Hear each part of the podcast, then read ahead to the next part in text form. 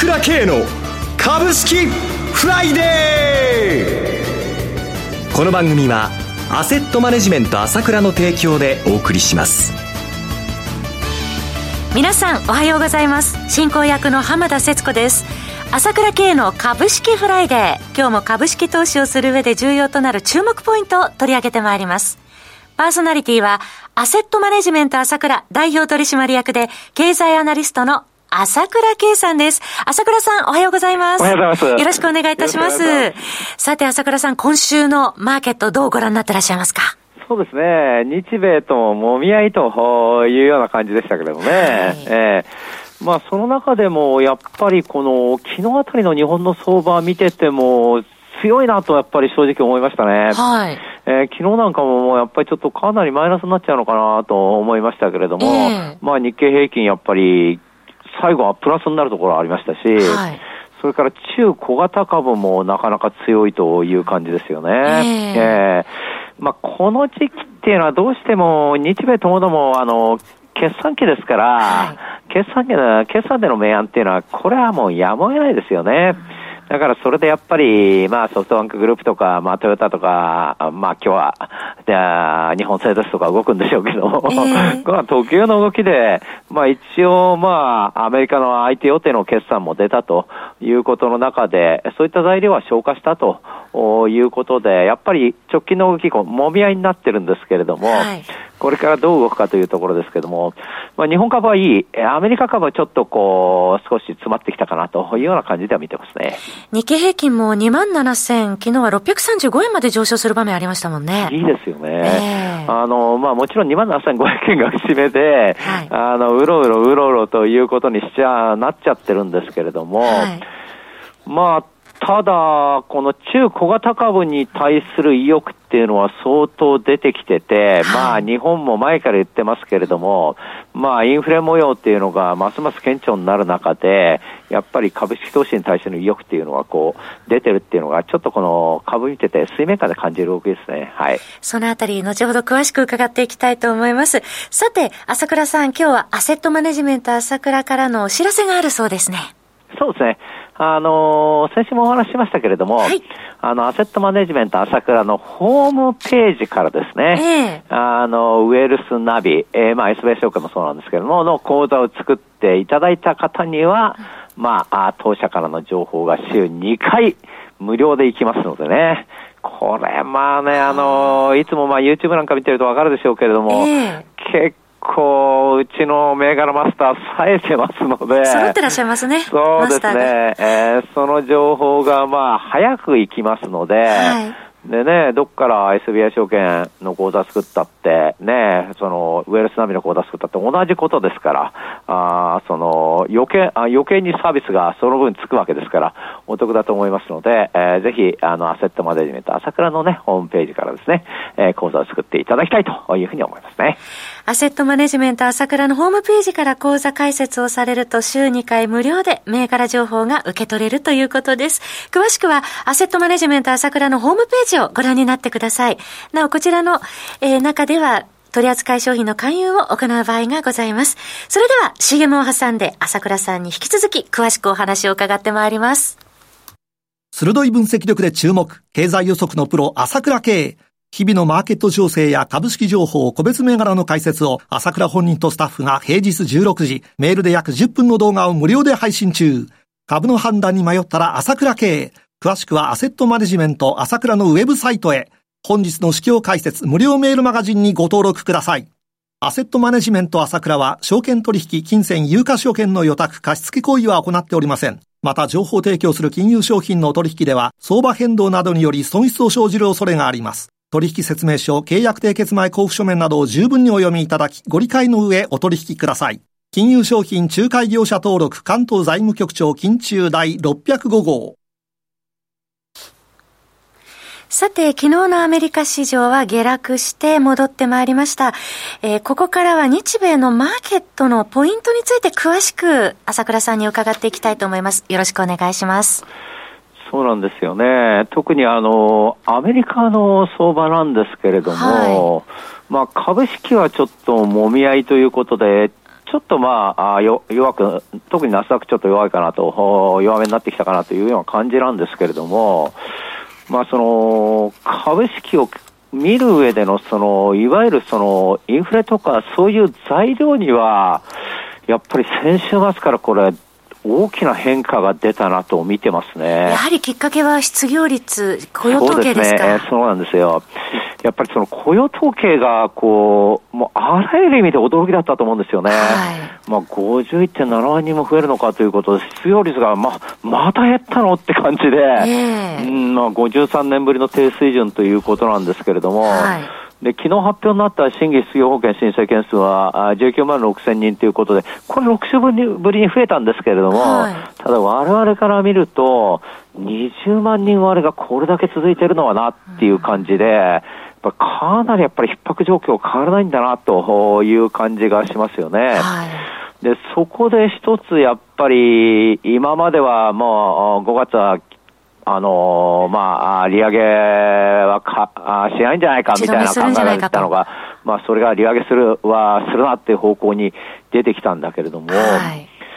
それからその流れを受けてびっくりしたのが、はいその5月の利上げどころの話じゃなくて、えー、もっと利上げするんだって話が、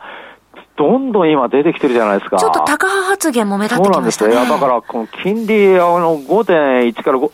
5%から5.25どころか、6%だって話、な、中には8%だって話がまず出てきてまして、はい、この流れの変化はやっぱり正直びっくりしましたよね。だから FRB の高官が、もちろんパウエル議長はこの間の、まあ、記者、あの、いわゆる討論会で、はい、まあやっぱりディスインフレが始まったということを、まあ大々的に言ってしまったので、えー、まあそこをこのすぐ訂正するってわけにはいかないんだけれども、えー、FRB が、FRB の委員が、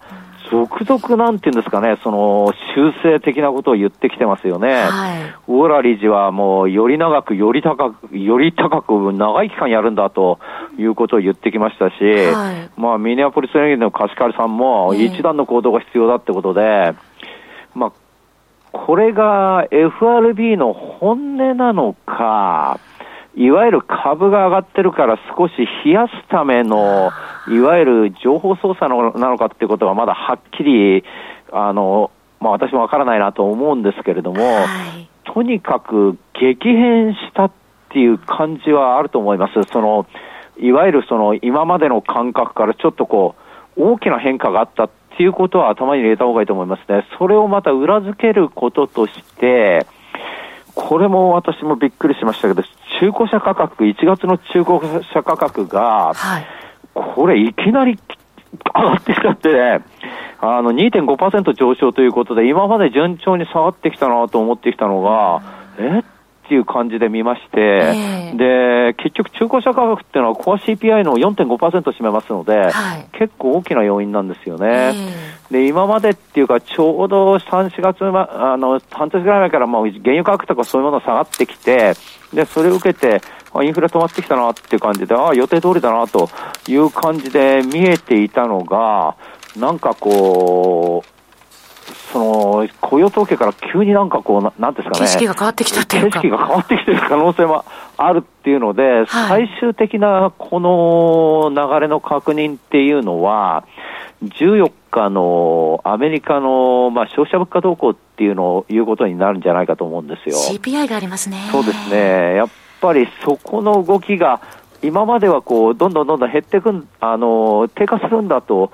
それが当たり前だっていうふうに見てたんですけれども、はい、やっぱりそこも今回この流れの中では注目で、まあこの今まで今までは思いもやらなかったインフレは普通に沈静してるんだというふうに思っていたわけですけれども、はい。いやいや、これはちょっとどういう数字が出てくるかわからないなというような雰囲気も出てきてますので、はい、まあ一定の注意が必要かなというふうには見てますね。えー、ことによるとやっぱりこの大きな変化になる可能性がありますので、はい、今まではインフレ沈静化だと見てたのが、いやいや、やっぱりこのインフレっていうのはなかなか粘着性があって簡単にはいかないんだよというような見方に変わる可能性もありますので、えー、えー、ここは、あの、FRB じゃないですけども、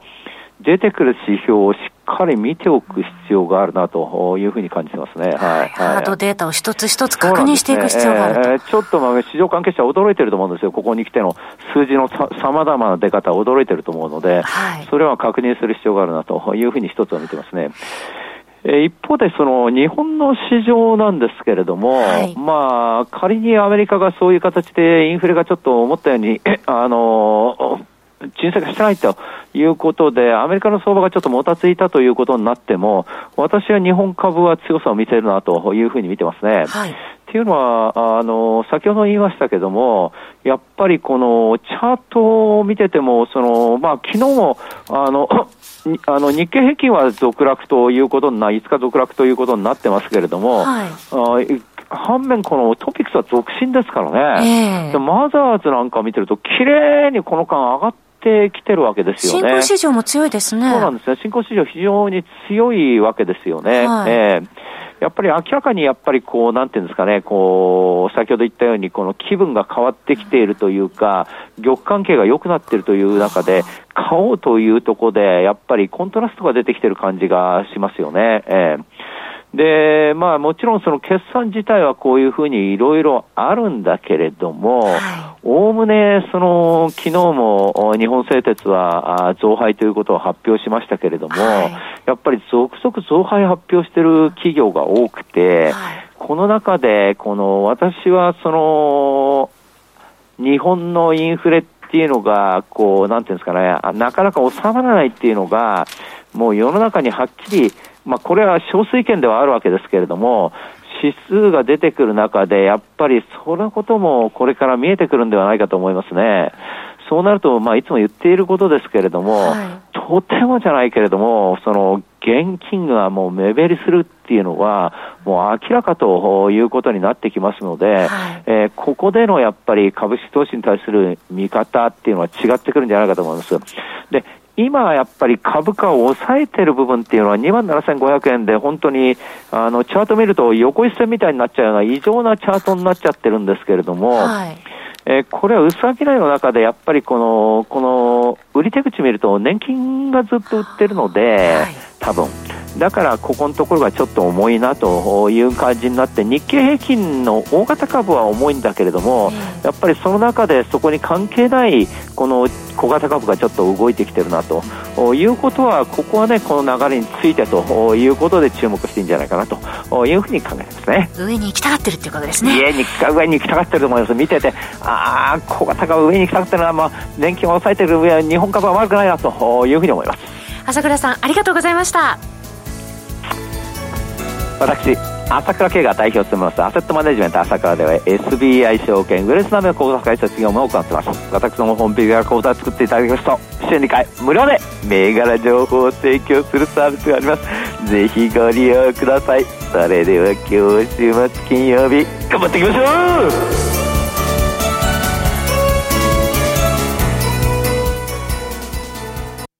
この番組はアセットマネジメント朝倉の提供でお送りしました。